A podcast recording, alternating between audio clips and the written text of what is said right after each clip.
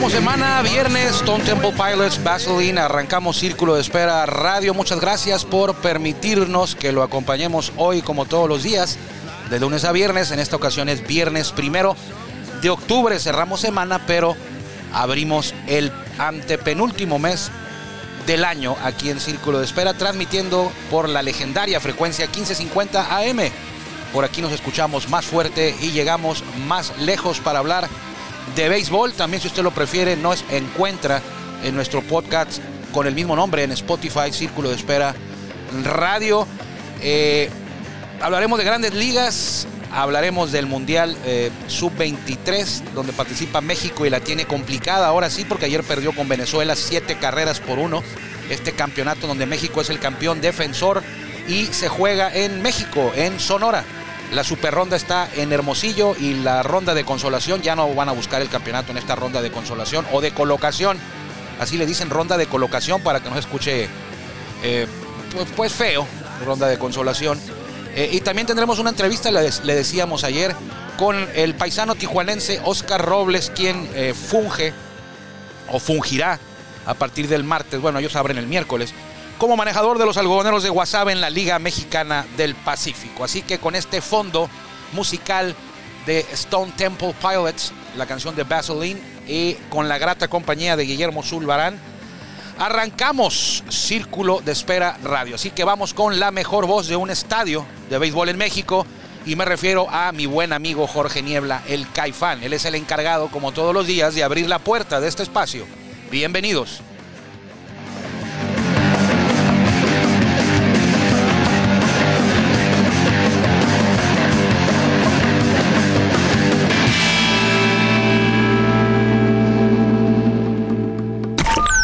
Estamos en el círculo de espera. Acompáñanos a tomar turno y hablar de béisbol con un toque relajado.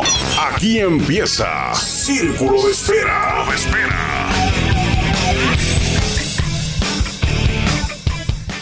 Muy buenas tardes, gracias al Caifán y gracias a usted por permitirnos estar un día más uh, con usted, valga la redundancia, un día más acompañándolo, acompañándonos en esta tarde aquí en Tijuana, tarde de fin de semana, para arrancar el fin de semana en viernes. Y ya le decía, el primer día de octubre, eh, mi hermana cumpleaños en octubre, el 6 de octubre, o sea que próximamente. Eh, octubre, lo primero que se me viene a la mente, aparte de mi hermana que nació el 6 de octubre, es eh, la, el mes de la Serie Mundial, es en octubre.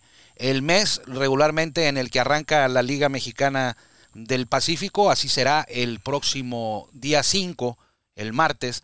Eh, algunos equipos, seis de los diez equipos arrancan el, martes 5 y el resto lo hará el miércoles 6, en el caso de algodoneros de Guasave. ¿Qué es lo que estamos escuchando, Guillermo?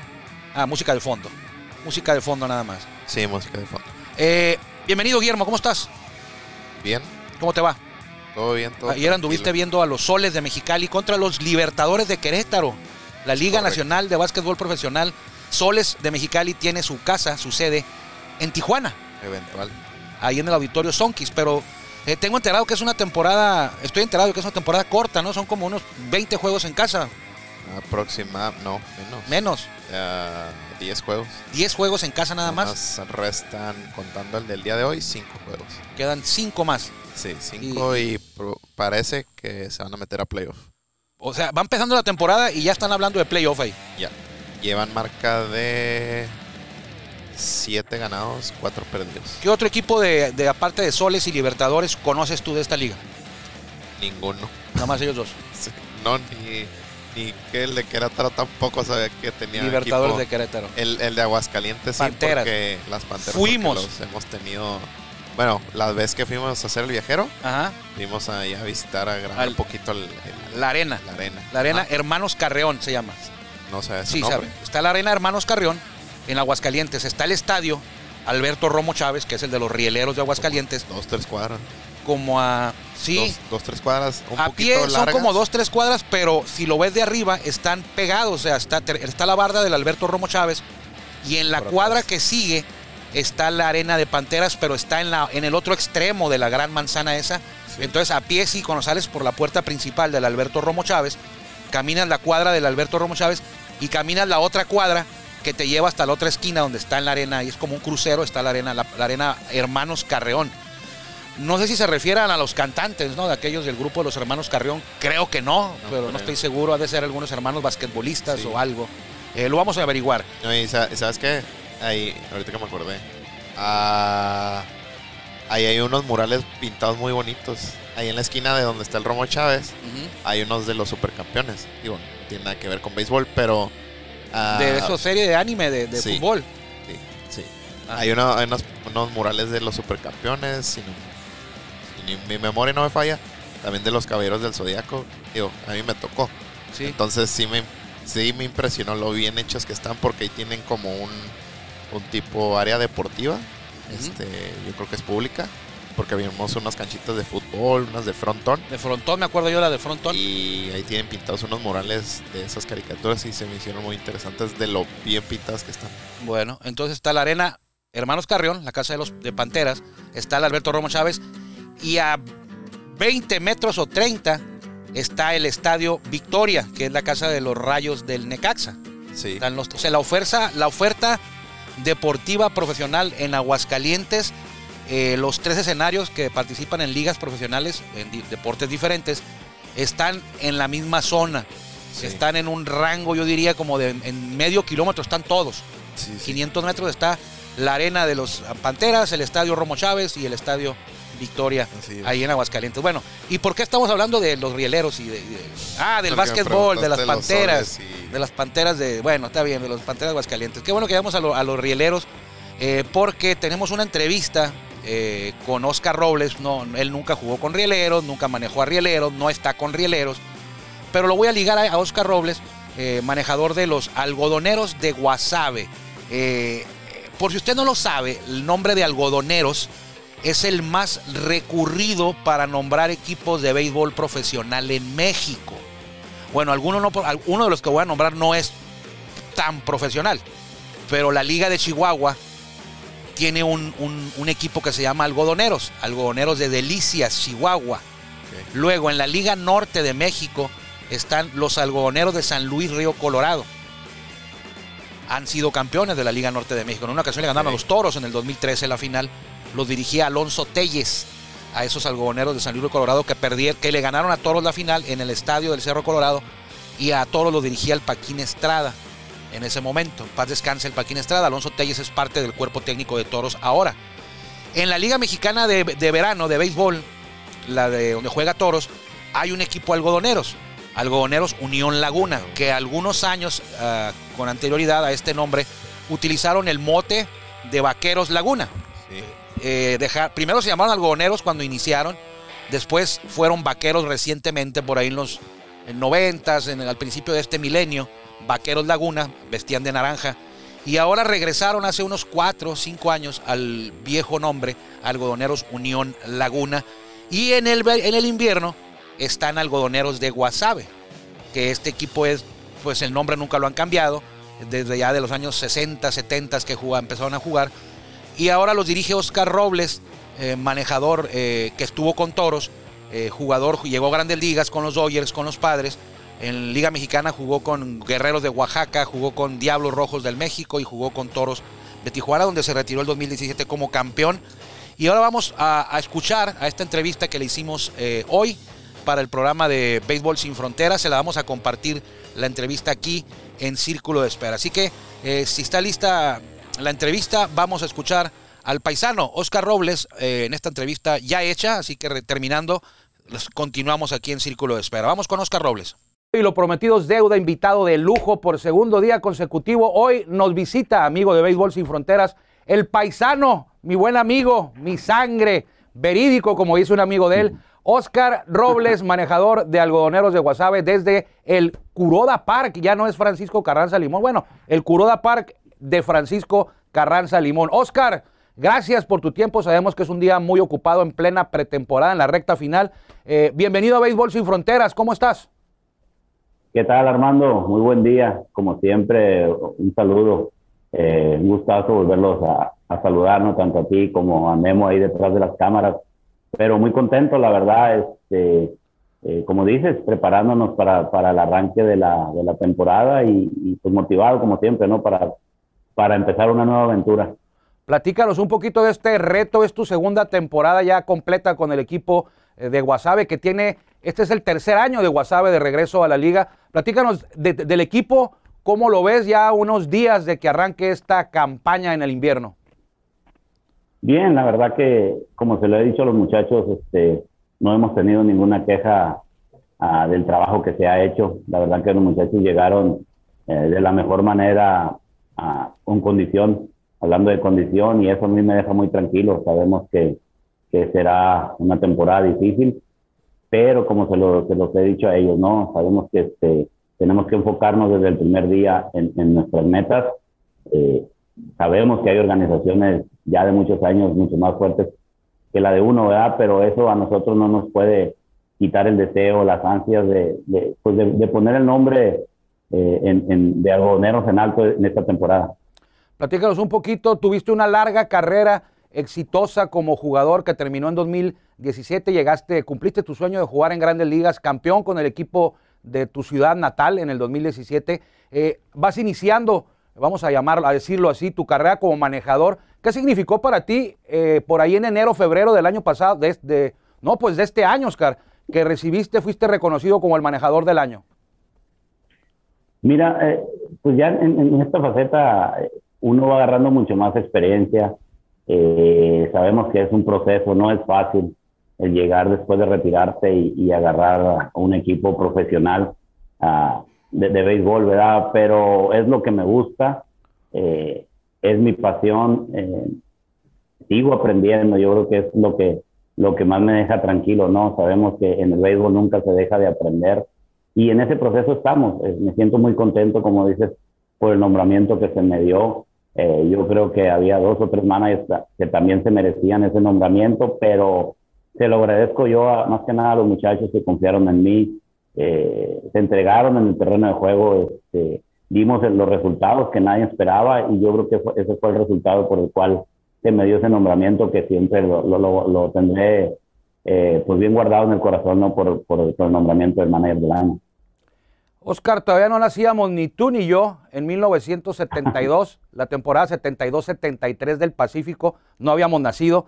Eh, al equipo de Guasave, si mal no recuerdo, lo dirigía Benjamín el Papelero Valenzuela y dijo en alguna ocasión que el objetivo de esa temporada era conseguir el segundo título para algodoneros en la Liga Mexicana del Pacífico. Ahora que estás tú 48 años después, el objetivo es el mismo el mismo que tenía el papelero Valenzuela, ese objetivo lo tienes tú, conseguir el segundo campeonato en la historia de algodoneros. ¿Se podrá este año, Oscar? Mira, este, a, mí no, no, me gusta tapar el, sol con un dedo, ¿no? Este, sabemos que es una organización, una franquicia que viene, apenas tiene tres años otra vez en la liga. Este, se están haciendo muy bien las cosas. Eh, se les está dando oportunidad a muchos jóvenes que, que inclusive en otras organizaciones los dejaron libres porque no tenían cabida para ellos, ¿no? Este, entonces, desde ahí estamos partiendo para tratar de, reforzar lo mejor posible el equipo. Este, es una organización que obviamente sueña con un campeonato.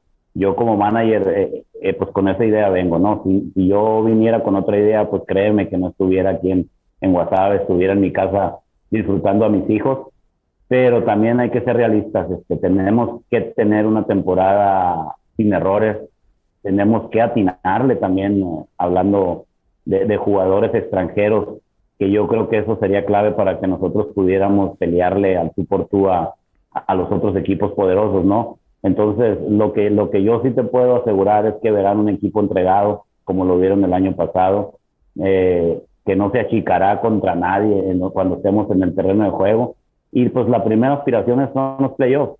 Ya en playoffs sabemos que cualquier cosa puede pasar si los muchachos siguen enfocados a, lo que, el objetivo que tenemos. La pelota es redonda y ya en playoffs cualquier cosa podría pasar, ¿no?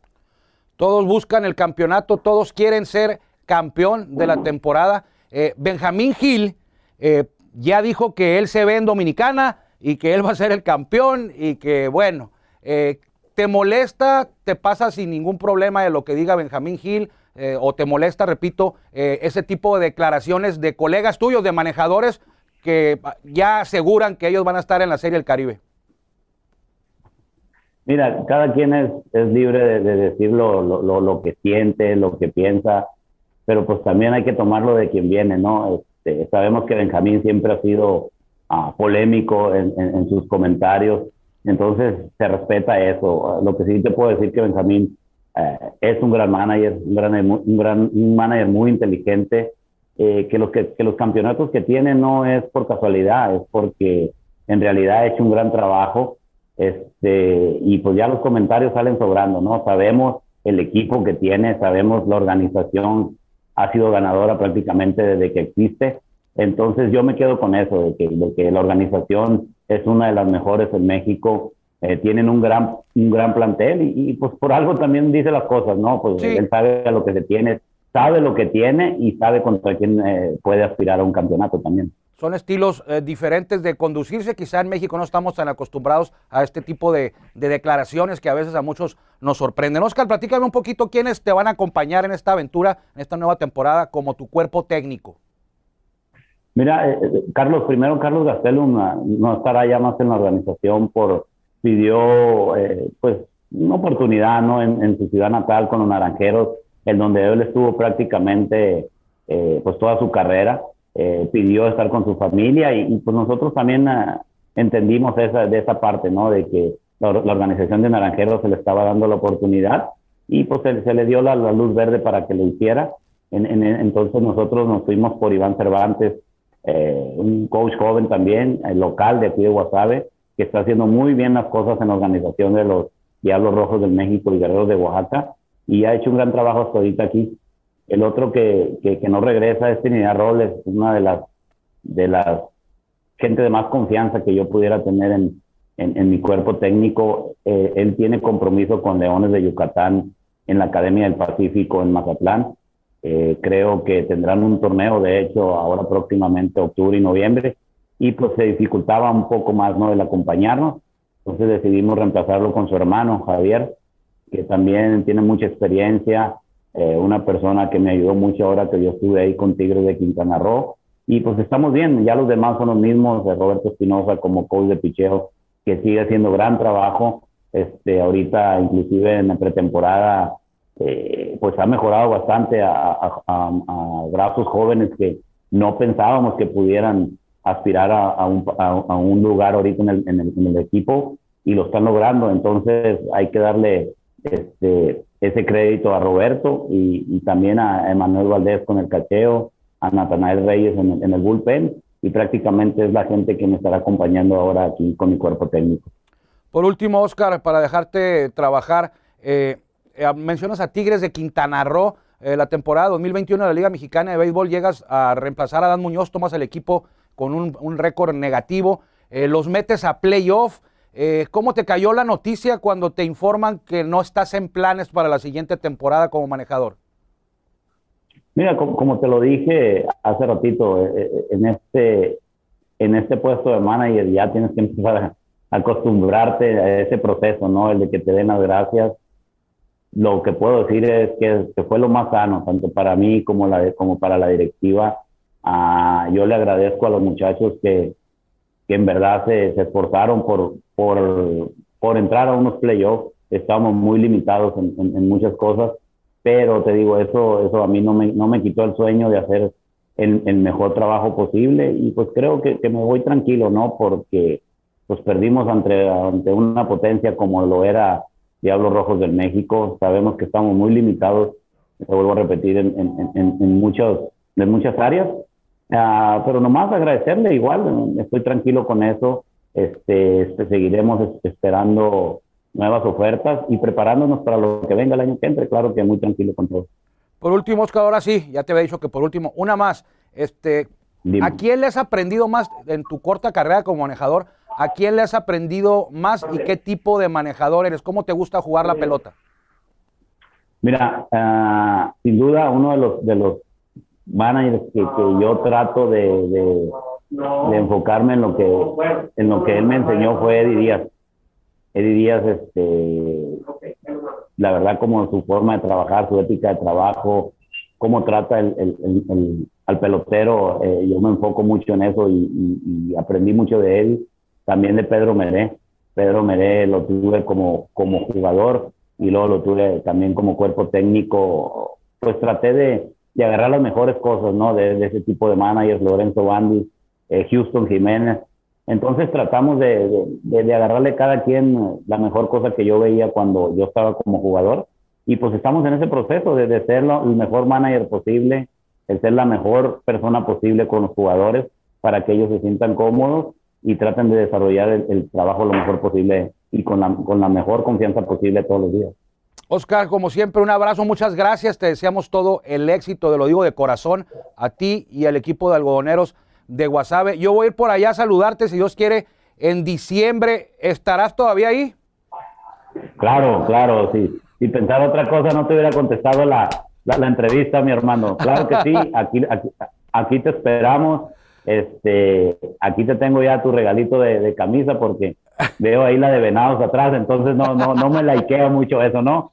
Eh, no, como siempre, ya sabes, aquí vamos a estar, aquí te esperamos eh, para echar una platicadita, para ir a comer los mariscos que son muy ricos aquí en, en Guasave y pues un saludo a todos, ya sabes, aquí se les respeta, se les aprecia mucho. Gracias, te manda saludos Eddie Díaz, tú lo mencionas como uno de tus principales mentores, te mandó saludos. Gracias Oscar, ¿algo que desees añadir?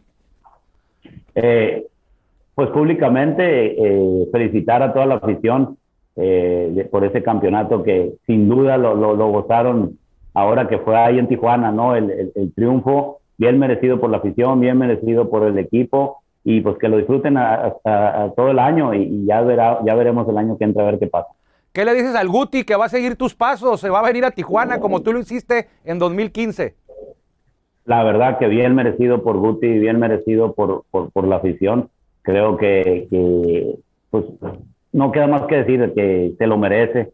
Creo que va a vivir unos momentos inolvidables en su carrera ahora, ya como, como, como toro de Tijuana, ¿verdad? Y, pues creo que no queda más que nada que, que, lo disfrute tanto él como su apreciable familia, que, que yo creo que, que, también estaban ansiosos para que Guti se vistiera de toro.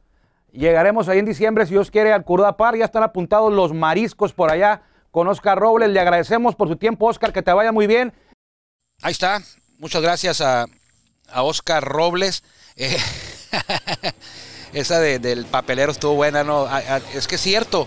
En 1900, y ya la había yo compartido con usted, en 1972, cuando empezó la temporada 72-73, dijo el manejador Benjamín, el papelero Valenzuela, dijo eh, que el objetivo de algodoneros era lograr su segundo campeonato en el 72-73.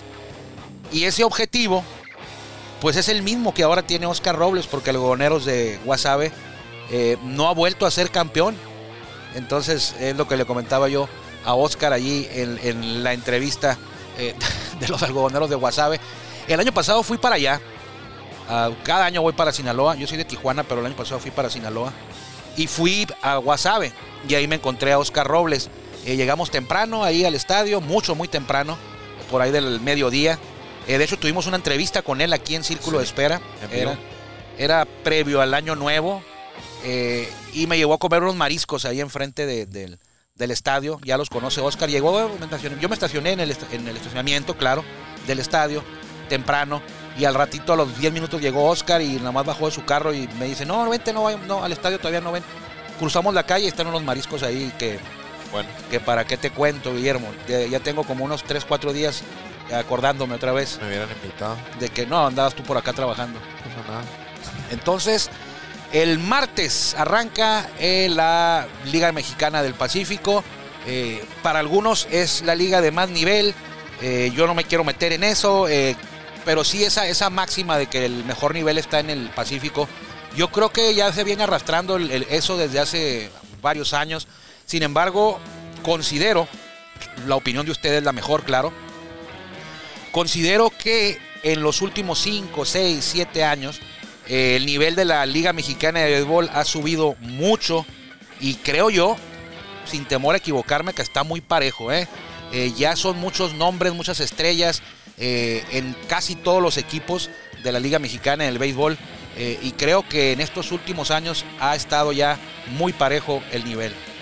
Vámonos porque si no nos cortan. ¿Nos corta quién?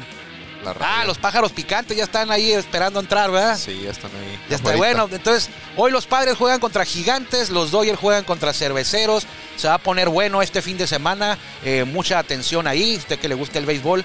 Ya la próxima semana estaremos hablando de playoff, de juegos de comodín, de juego extra, si es que se da. Entonces, cuídese mucho. Nos encontramos aquí el próximo lunes en Círculo de Espera. Quédese, repito, con los pájaros picantes aquí en la 1550. Armando Esquivel, Guillermo Zulbarán. Deseamos que la pase usted muy bien en este fin de semana. Repito, cuídense mucho. Vea mucho béisbol, si a usted le gusta el béisbol. Y nos encontraremos por aquí el lunes, si Dios quiere y si usted nos eh, acompaña también. Que le vaya bien. Gracias por acompañarnos en el Círculo de Espera. Nos escuchamos próximamente. Círculo de Espera.